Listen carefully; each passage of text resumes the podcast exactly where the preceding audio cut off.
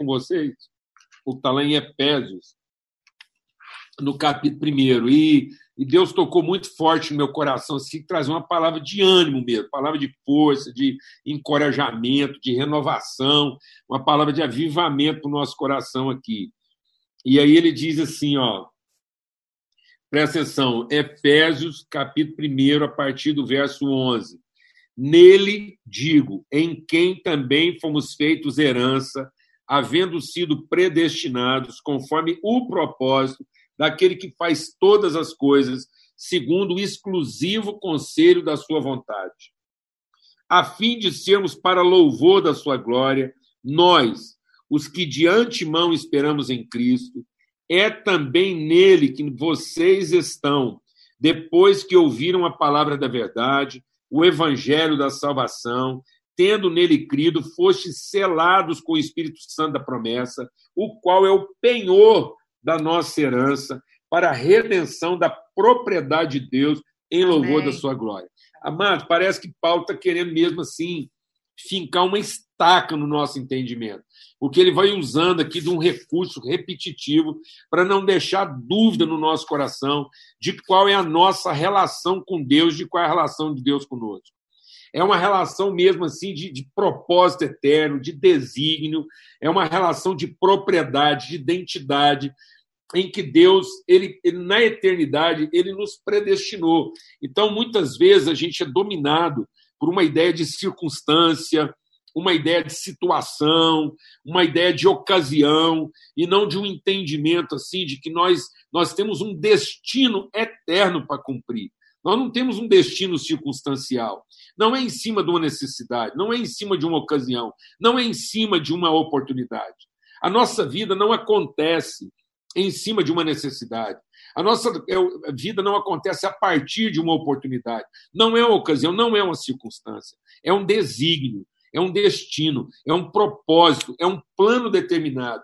E é um plano de vontade exclusiva quando Jó, vamos deixar Deus ministrar o nosso coração, porque essa era a confusão de Jó. Por que, que Jó, no meio de um momento muito difícil, complexo, um momento de altíssima complexidade, Deus tratou Jó com simplicidade.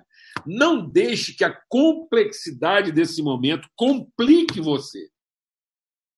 A vida é de extrema complexidade, mas a vida é simples. E a gente vai enfrentar a complexidade da vida com a simplicidade do pensamento. O nosso pensamento tem que ser firme, objetivo, intenso, absoluto. Então, muita gente, diante da complexidade, complica os pensamentos. E Deus vem com um pensamento simples, uma palavra objetiva, e diz o seguinte para Jó no meio daquela confusão: ele diz assim: nenhum dos meus planos pode ser frustrado. E você, Jó, não estava lá comigo quando eu decidi tudo para dar algum tipo de opinião. Então, às vezes, amado, a gente fica pensando que Deus assim, que Deus não sabe o que ele está fazendo, ou que Deus, o que Deus fica esperando a gente acordar para dizer para ele o que, que ele tem que fazer. Às vezes a gente fica pensando que Deus ainda não entendeu o que está acontecendo, a gravidade do que está acontecendo, e que ele está à espera de alguma sugestão nossa, ou até que ele está à espera do nosso engajamento. Deixa Deus ministrar o seu coração. O nosso engajamento não muda o plano de Deus. O nosso engajamento muda a nossa participação no plano de Deus. Amém. Então, o plano de Deus é absoluto, ele está acontecendo. O rio está correndo, o movimento de Deus está acontecendo e tudo está guardado, protegido nos limites absolutos da sua vontade. Por isso ele está dizendo: nós fomos predestinados, nós somos escolhidos, nós somos destinados, nós somos feito herança. Nós somos a herança de Deus. Nós somos o seu legado, o seu patrimônio exclusivo. Por isso que Pedro diz: nós somos um povo de propriedade exclusiva de Deus. Deus nunca compartilhou a nossa vida com ninguém. Por mais que a gente tivesse escravo do inferno, do pecado, do diabo, por mais que a nossa vida andou longe, a autoridade, a vontade, a soberania de Deus sempre estiveram conosco, nos guardando nos limites da sua misericórdia De modo que Deus nunca permitiu nada na nossa vida que viesse a comprometer a eternidade dos seus processos. É isso que ele falou para Jó. Então, isso é simples. É simples. Agora, nós vamos ter diversidade de sentimentos? Vamos. Nossos sentimentos vão, vão, vão, vão mudar muitas vezes, as situações vão, vão, vão ser diversas, diversidade de situação, diversidade de sentimento. Onde está a complexidade da vida? Eu vou te falar onde é que está a complexidade da vida. Temperatura e pressão mudando o tempo todo. É pressão mudando, uma hora está mais pressão, menos pressão, mais quente, mais frio, não interessa. Nossa confiança, nossa esperança tem que estar nessa palavra afirmada. Ele diz assim, e Paulo vai insistindo: vocês foram feitos herança, foram predestinados, conforme o propósito daquele que faz exclusivo conselho da sua vontade, ele é que faz, a fim de quê? A fim de sermos para louvor da sua glória. Então, mano, não passa na cabeça de Deus hora nenhuma que a nossa vida não seja para glorificar a natureza de Deus em nós. Então, tudo na nossa vida caminha para uma revelação de glória. Por isso que a palavra de Deus diz que nós somos transformados de fé em fé, de glória em glória. Então, naquilo que muita gente pensava ser o momento mais terrível da vida de Jesus, quando muita gente pensava que estava pregado na cruz ali um homem fracassado, um homem derrotado, vencido pelos seus inimigos, então vou te falar uma coisa: aquele era o seu momento de maior glória. É isso que Deus mudou na cabeça de Paulo. Paulo ficava pensando assim: Deus, resolve o meu problema. Deus, tira a minha humilhação. E Deus lá esperando, ensinando para Paulo o seguinte: a minha graça te basta, porque o meu poder, a minha glória se aperfeiçoa na sua fraqueza e não na sua força. Amém? Então ele diz assim, ó. E desde que nós ouvimos essa palavra, o evangelho da nossa salvação, nós cremos, isso significa que nós estamos selados. Selados quer dizer carimbado, nós temos o selo, nós temos a marca inapagável. Nós temos a marca incorruptível, nós temos o testemunho de Deus.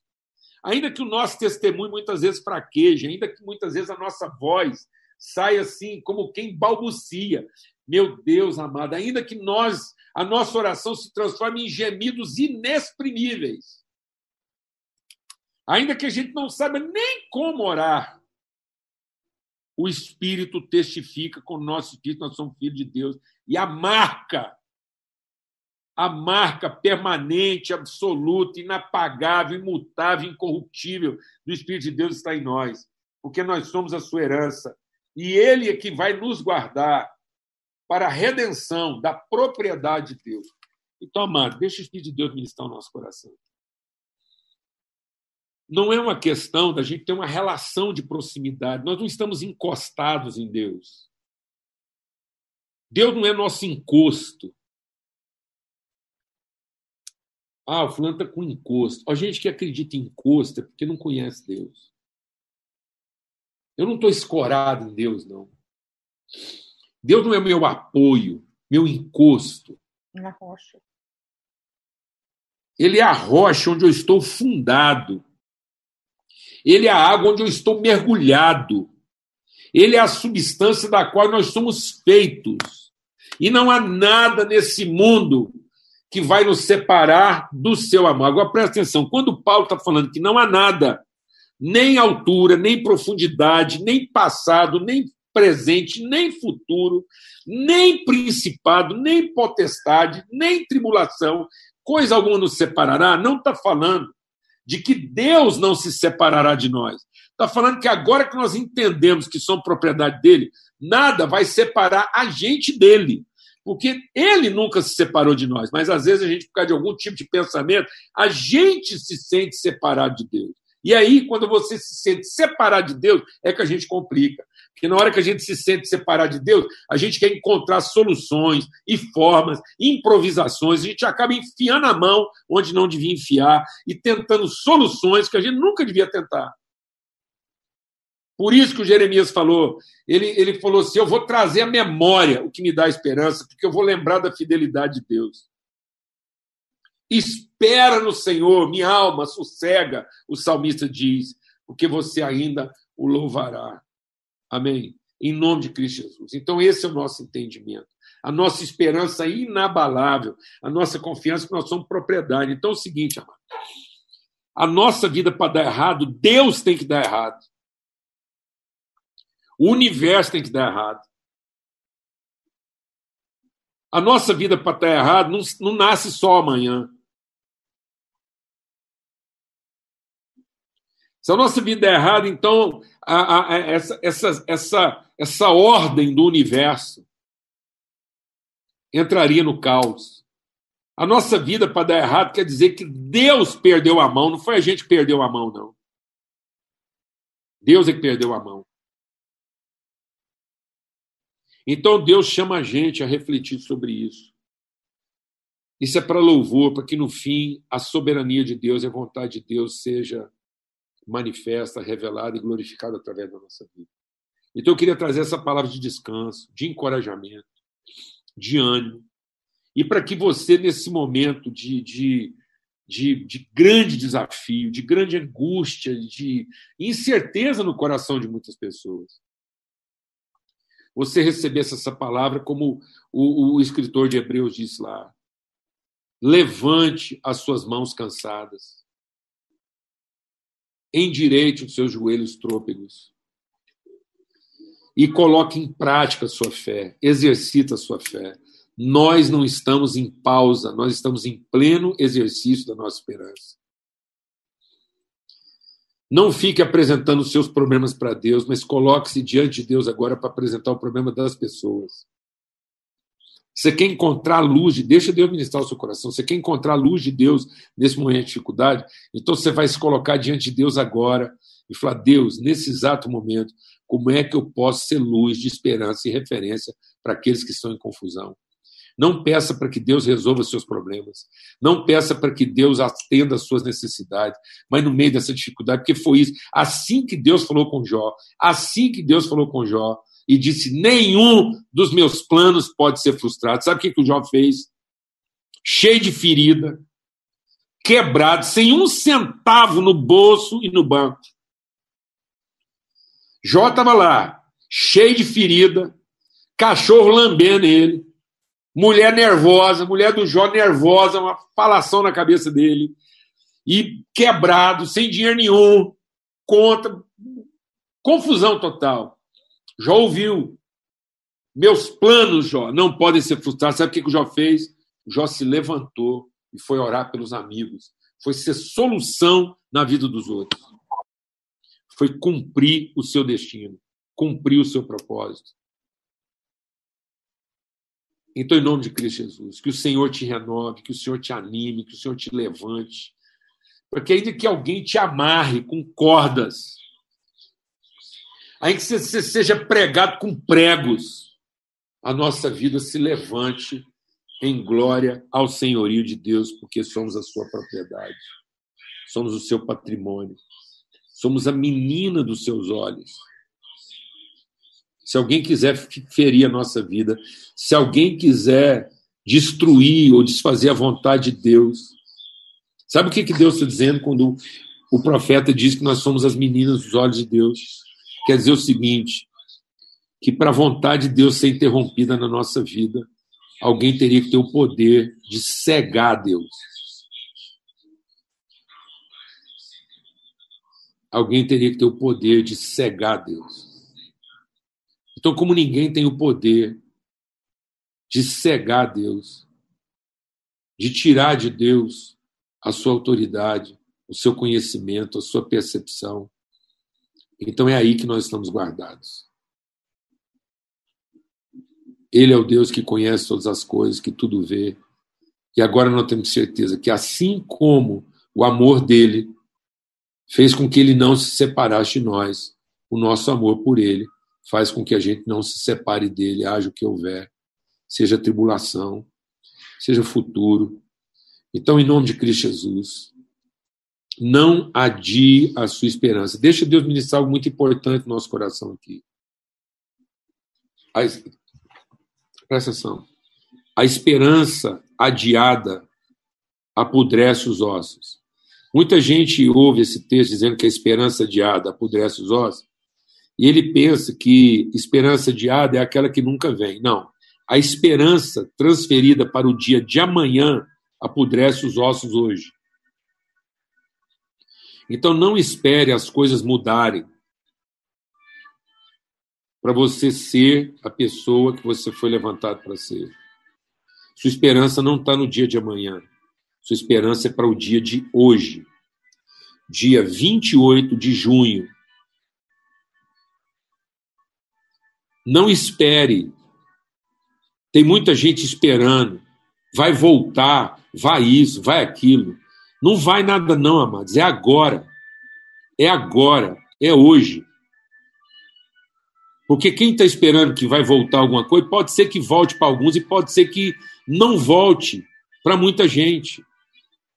A palavra de Deus diz que a maior soberba, deixa Deus ministrar o nosso coração aqui hoje.